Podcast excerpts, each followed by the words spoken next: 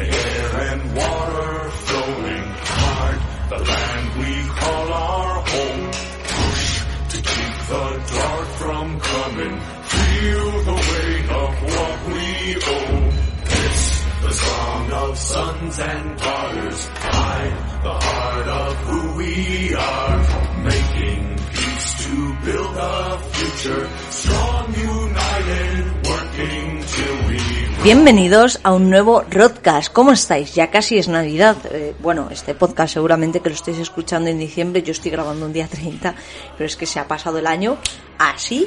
Y eso que nos hemos tirado tres o cuatro meses encerrados en casa. A mí, bueno, bueno, desde septiembre para acá eh, ha pasado volado, voladísimo. Ya sabéis, ya me conocéis, yo soy Ro.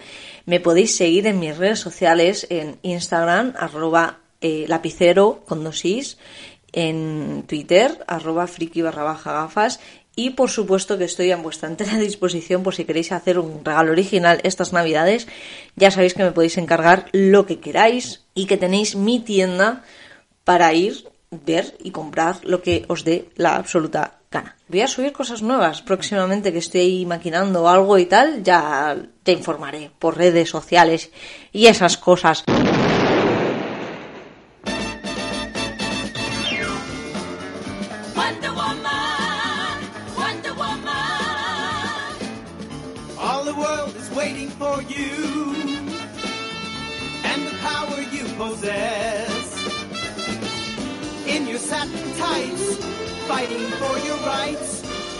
Old red, white, and blue.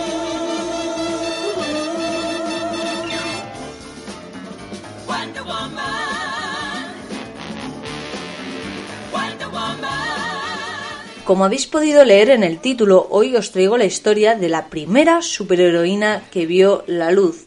Pero antes de eso, dediquemos unas líneas al autor, William Moulton Marston. Joder, que parece un trabalenguas. Si lo digo tres veces aparecerá en mi casa. No lo pienso comprobar de ninguna manera. Para nosotros será nuestro querido amigo Will, que nace en mayo de 1893 en Sugus. Espera, ¿qué?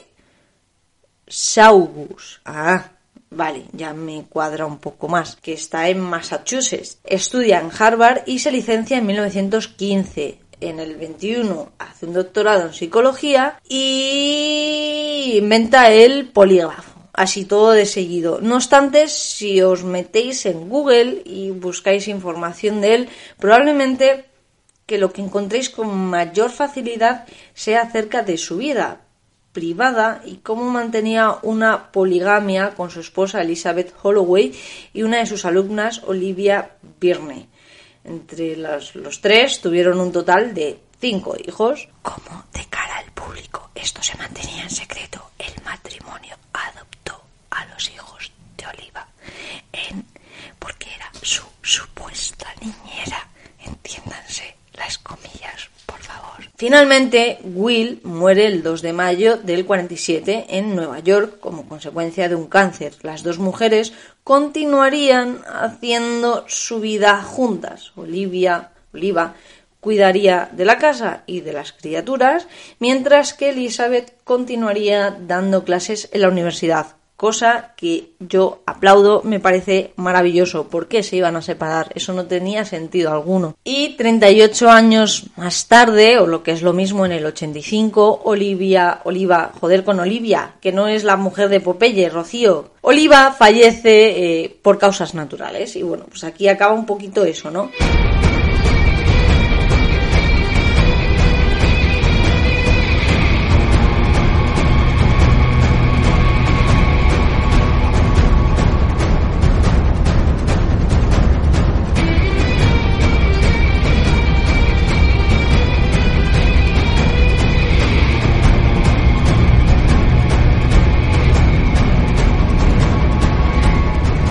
Gracias al libro, al libro de La historia secreta de Wonder Woman de Jill Lepone, no sabemos qué, podemos saber que corría el rumor de que Olivia, Oliva fue la gran inspiración para crear la cara del bueno la cara físicamente al personaje pero Elizabeth sería su mayor influencia en su pensamiento, inculcó en Will ese pensamiento feminista que abogaba por la igualdad de género, que por aquella época, pues yo creo que ni se hablaba del tema, era como ciencia ficción.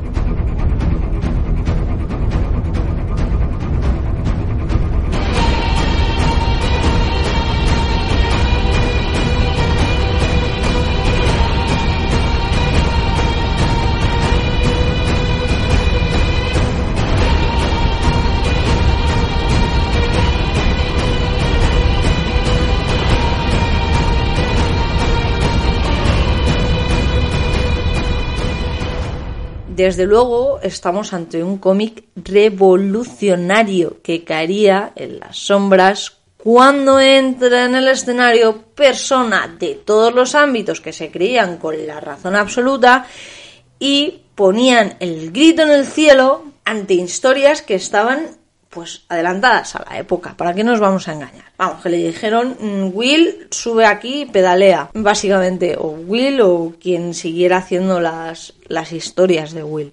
Afortunadamente no caería en el olvido completo, pero sí que contaría otro tipo de historias más adecuadas a la época, vamos a decirlo de esta manera. ¿Y por qué escogió el autor eh, las Amazonas? Os preguntaréis. Bueno, yo al menos me lo preguntaba haciendo haciendo este guion. Me sorprende bastante lo adelantado que él estaba a su época. No porque yo crea que no, no, no soy una embrista yo, me refiero en el sentido de decir, no, es que una sociedad gobernada por mujeres iría mejor.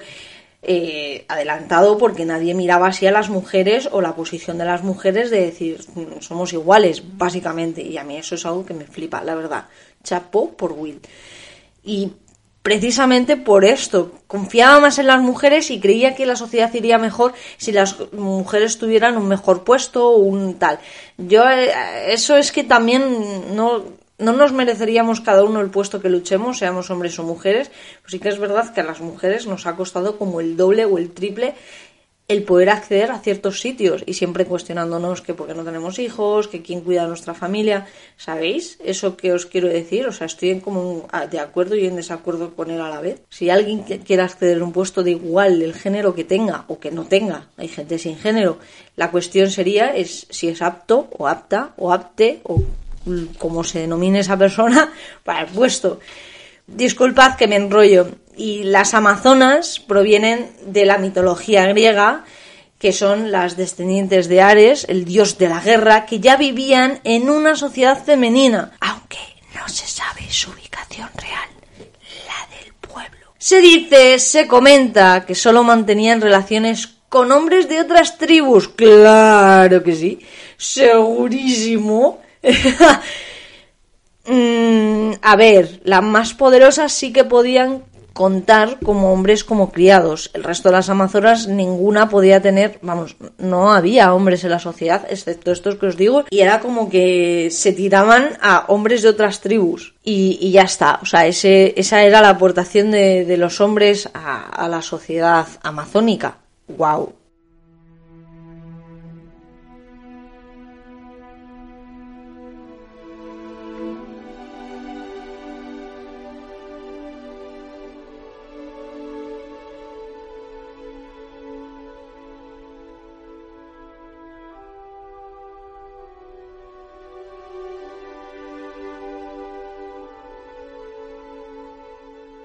Igual que si hablamos de los hijos, deberíamos de, como debería de comentaros que a los niños se los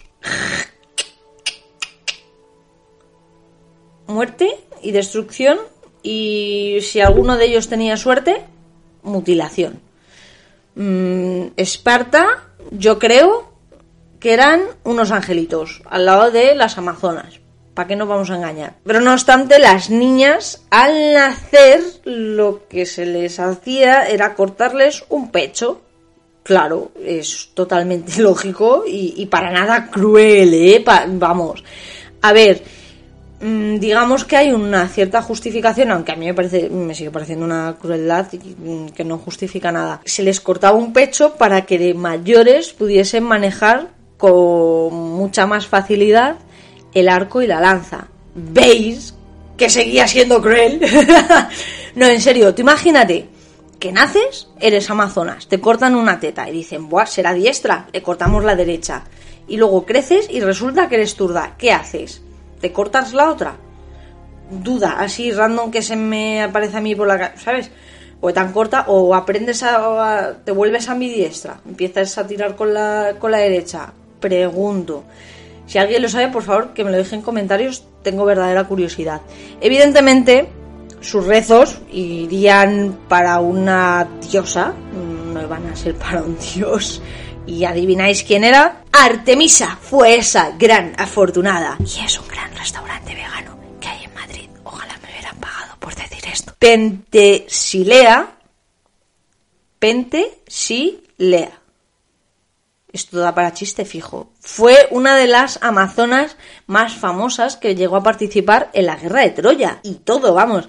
No obstante, Aquiles, creo que era el tío bueno de Brad Pitt, terminó con su vida, pero yo creo que la amazona más famosa que a todos nos suena el nombre es Hipólita aparte de Diana, o sea, de Wonder Woman me refiero, supuestamente la hermana de Pentesilea. Y digo lo de supuestamente porque mitología, ya sabéis cómo son este tipo de cosas. Hipólita tenía un súper cinturón mágico que le daba ciertos poderes en la batalla. Un cinturón muy cotizado, por otra parte, ya que Hércules, en su noveno trabajo, fijaos Hércules, ¿eh? debería de robárselo para dárselo a Admete, la hija de Euristeo. Y este, ¿quién es? Os preguntaréis, porque yo tampoco tenía ni puñetera idea. Y es que la mitología griega es muy fácil perderse, por lo menos a mí me pasa. Euristeo fue un rey micenas y el que le encargó los doce trabajos a Hércules.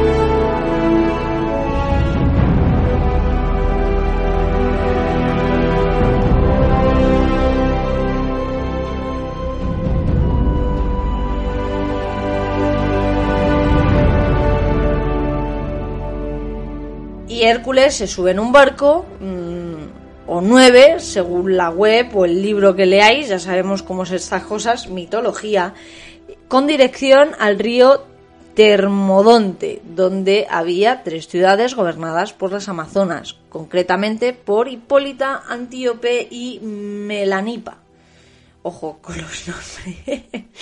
se supone que Hércules desembarca donde está Hipólita y ésta se enamora perdidamente de él, tanto, tanto, tanto, tanto, que le ofrece su, su, cinturón así, pero sin más, ¿sabes? De, toma Hércules, oh, qué mono eres, llévate mi cinturón, mi vida, mi todo.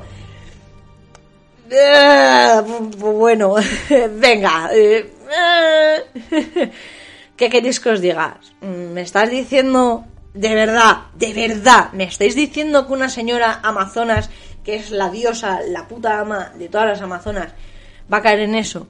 No sé, a mí es que me cuesta creer este tipo de cosas, pero claro, mitología, no se sabe, no no sé qué, pues, pues ya está. Es lo que hay y, ya está. Pero vamos, un Amazonas que coge y le entrega así porque sí y tal. mm. Pero hay una esperanza, una. Era, era como nombre, o sea, como personaje, otra Amazonas que desconfió desde el principio y que no dudó en hablar con sus hermanas para ponerlas en alerta. Lógicamente, Hércules no era tonto y ante la sospecha no dudó en cargarse a Hipólita y quitarle el cinturón, coger varias de sus armas, prepararse para, se- para su lucha contra las Amazonas y terminar cargándose a la mayoría de ellas, pero huiría con el cinturón y además muchos materiales que repartiría en Micenas. Lo consiguió Hércules, consiguió esa prueba. Era Hércules, no le iban a dejar sin ella. Y algunas se la tenían que poner fácil, ¿no? Digo. Pero, queridos oyentes, esto es solo la mitología. Para empezar, nuestra superheroína de hoy, la mujer maravilla, no tiene un nacimiento como tal, es decir, su creador presentó su nacimiento a partir del barro o la arcilla que la misma Hipólita, la gran reina amazónica, estaba modelando. Su primera aparición sería en All Star Comics número 8.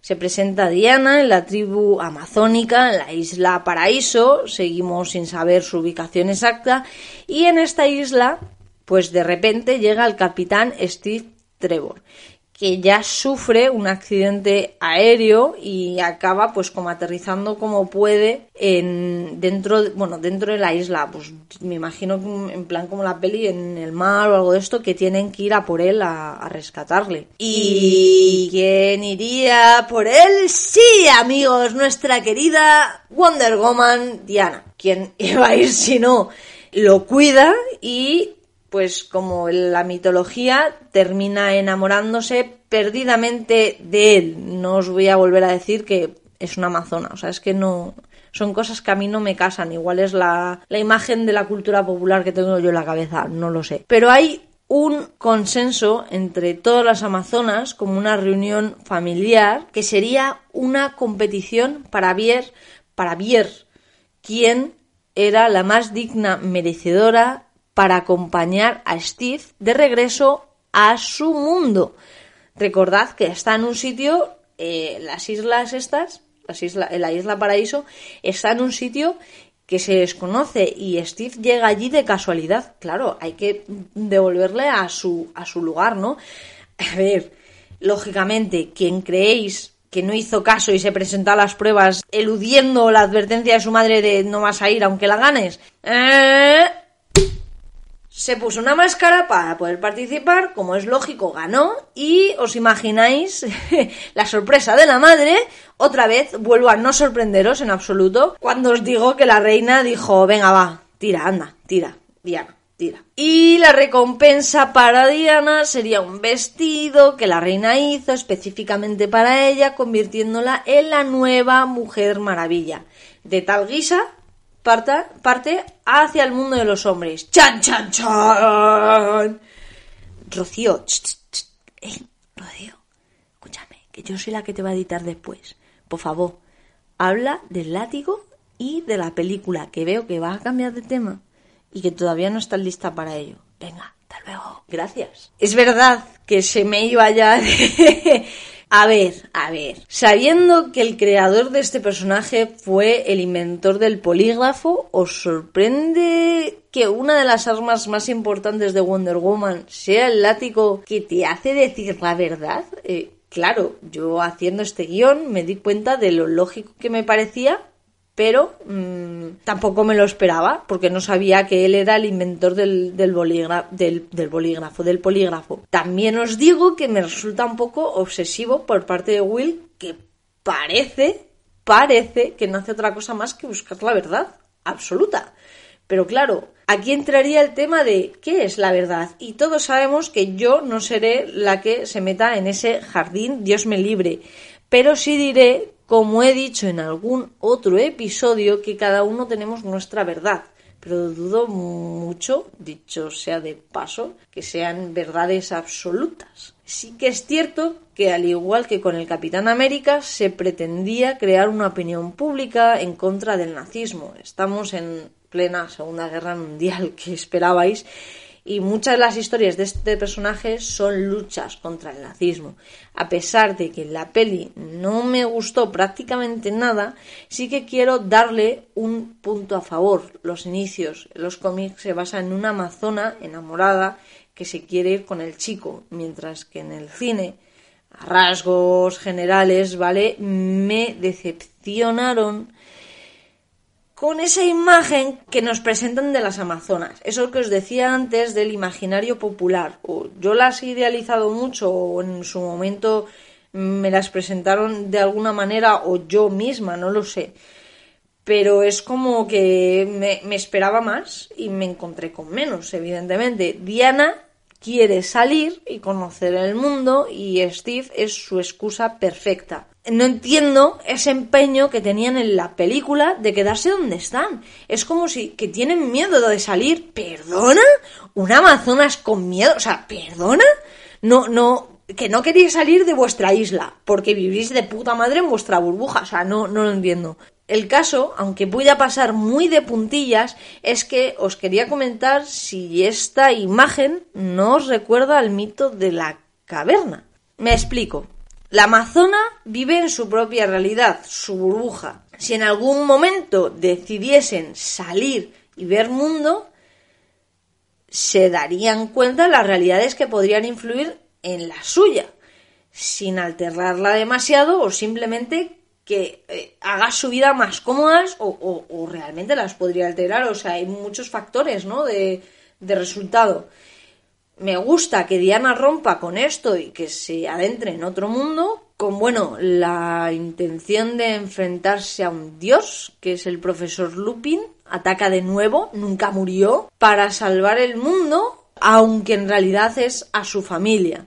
Y esto me lleva a un punto en el que no sabría deciros por qué me desencantó. Las amazonas viven en su propia realidad, su burbuja, y si en algún momento decidiesen salir de ello y ver de ella y ver mundo, se darían cuenta de otras realidades que podrían influir en la suya sin alterarla demasiado, alterándola o haciéndole las vidas más fáciles, más fácil.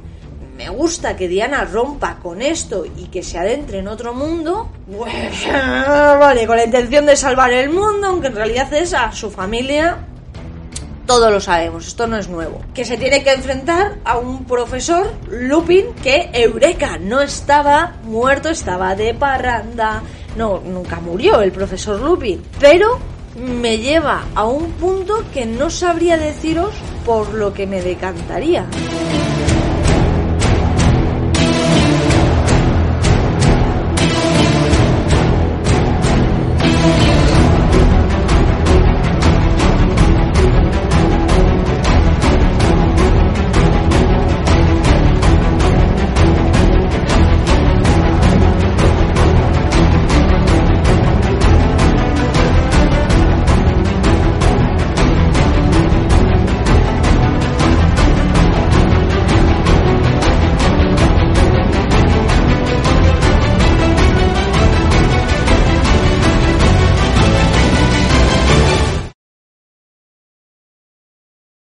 Vamos a ver.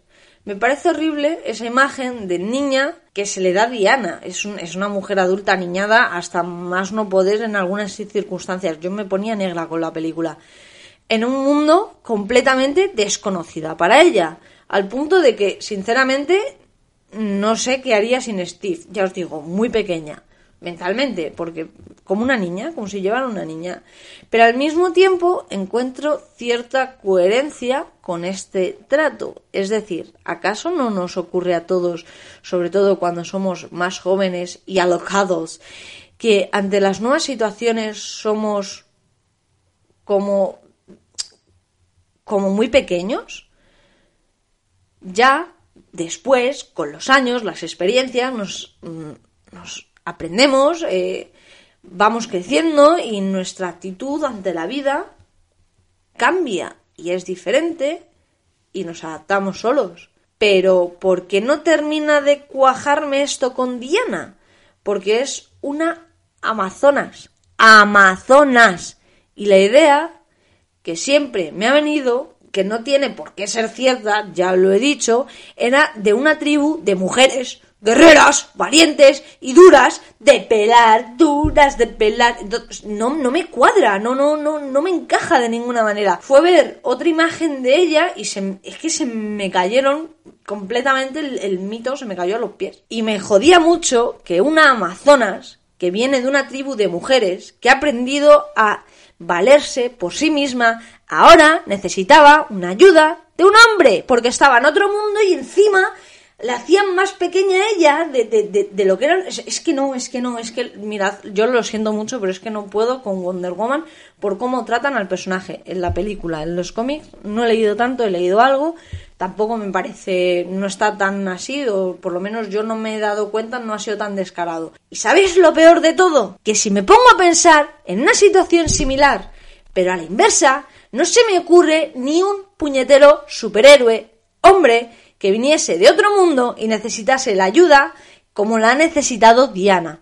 Bueno, es más, que no, las que no lo mostrasen tan tonto y estúpido, porque no tiene otro nombre, como hacen a Diana en la película de Wonder Woman. Diría, si acaso, una excepción, muy entre comillas, por favor, si tenéis alguna otra excepción, dejadme en los comentarios, que quiero saberlo, que diría que es Superman. ¿Por qué Superman? Porque viene y es un niño. Claro, tiene una evolución desde niño. Que eso se entendería un poquito más. Y aún así tampoco es el mismo trato ni nada por el estilo. Esa sería así entre, entre comillas. Pero ya está, ya está. Cuando vienen superhéroes hombres, machos alfas, alfas a la Tierra, creo que en ninguna película se ha dudado de que salvarían a los humanos. En ningún momento vi que ninguno tuviera que justificarse. Qué pena que las palabras previas a meter un buen golpe al, al malo, o por parte de Diana, al profesor Lupin, como os decía antes, fuera una justificación. ¿Pero por qué? O sea, es que no lo entiendo. ¿Por qué? Ni puta idea. Quedó mal un ridículo bastante importante. ¿Y desde cuando un yo es que creo en el amor de la humanidad y los colorinchis y unicornios y flores es algo dicho por un chico? Por favor, cuando un chico se ha justificado y ha dicho no, es que yo mato porque creo en el amor de la humanidad. Eh, Perdona, ¿acaso no suponemos eso de Thor, de Superman, de Flash? Le vamos a decir que porque cree en, el amor de la humanidad, no, es porque me ha creado, porque me ha... No, insisto, Superman todavía se le acercaría, yo creo, un poco, ¿no? Pero no llega a eso, o sea, Superman tiene su fortaleza, su fortaleza de la soledad y lucha y se conocen sus debilidades, pero se sabe que va a luchar. Y estamos hablando de una Amazonas. Por favor, o sea, ni necesita un hombre para valerse por sí misma, en realidad ninguna mujer necesita un hombre para valerse por sí misma, ni necesita una justificación, ni una palabra, ni una frase de mm, voy a quedar por encima de ti porque soy la buena y creo en la fe de la humanidad y el amor. y no, no, tía, o sea, hay tantas cosas mal en esta película, de verdad, que yo entiendo que os puede gustar, que puede ser entretenida, que puede tal. Mm, yo no puedo con Wonder Woman por este tipo de cosas. La maldición era mágica. Una ilusión. No sobrevivió al lazo de la verdad. Diana, ¿qué ha pasado? ¿Has tocado las reliquias? No, yo no he tocado nada. Yo sí lo hice. Lo siento, mamá. Utilicé el lazo de la verdad. Sé que no lo debía tocar. Al utilizar el lazo derrotaste la maldición. Tu honestidad y corazón sincero han demostrado que el lazo debe pertenecerte. Lo honraré y lo usaré para hacer el bien. Y volviendo a los cómics, que parece que me he enfadado, pero no, o sea, es que yo me expreso así, disculpadme, cabe decir que terminarían cambiando ciertos aspectos, como por ejemplo sus poderes, que pasarían a ser una bendición de los dioses, y hablamos de que en 1968 cuando decide renunciar a ellos y a su valioso traje, además de renunciar a todo lo que ello conlleva para poder quedarse con su amado. Sí, señores, cuando se acaba la etapa de Will, parece ser que las mujeres, pues, pues más de lo mismo, que os voy a contar. Y evidentemente se queda en el mundo de los hombres. Él había sido condenado, Steve había sido condenado de manera injusta y sus hermanas amazonas se estaban yendo a otra dimensión. Y sinceramente parece ser que fue la mejor salida para ella. Y así es como Diana, la gran Amazonas, pasó a convertirse en Diana, la aprendiz de artes marciales, más croquetamente como alumna de I Ching, para poder seguir luchando contra el crimen. En esta nueva etapa, ¿sabéis lo que fue más criticado? Que no llevaba su famoso traje. Perdónales, señor, son estúpidos. es que... Por favor. La edad de bronce se plantea alrededor del número 204 del volumen 1. La anterior etapa sería a partir del 179 del mismo volumen, vamos que duró poquísimo. Y ahora sí muestra a nuestra querida superheroína con los, los poderes y el traje. ¡Qué menos! Por favor, vágame señor. Y I Ching es asesinado en, en este volumen 1. Finaliza con Diana y Steve declarándose su amor mutuo y anunciando su boda y ya el bebé para después y tal. Lo habéis oído. Es un unicornio vomitando arcoíris. Yo lo voy a ir dejando por aquí. Espero que os haya gustado. Rocío, ch, ch, ey, recuerda que tú eres joven, pero la Mujer Maravilla Y hasta la... una serie exitosa de televisión. ¿Perdón?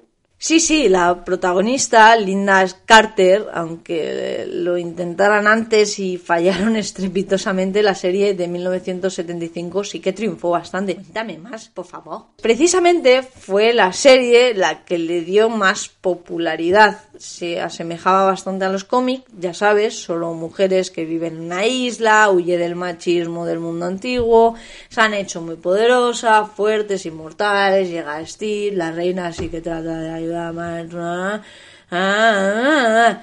Bueno, un poco esa historia que todos conocemos, pero sin un profesor Lupin revivido. ¿Qué? Sí, sí.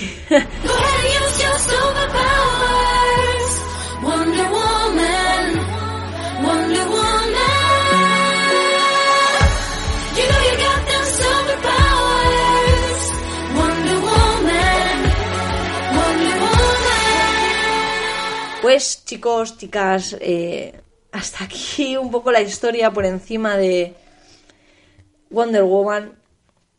Y sin por encima es... bueno, chicos, chicas, hasta aquí.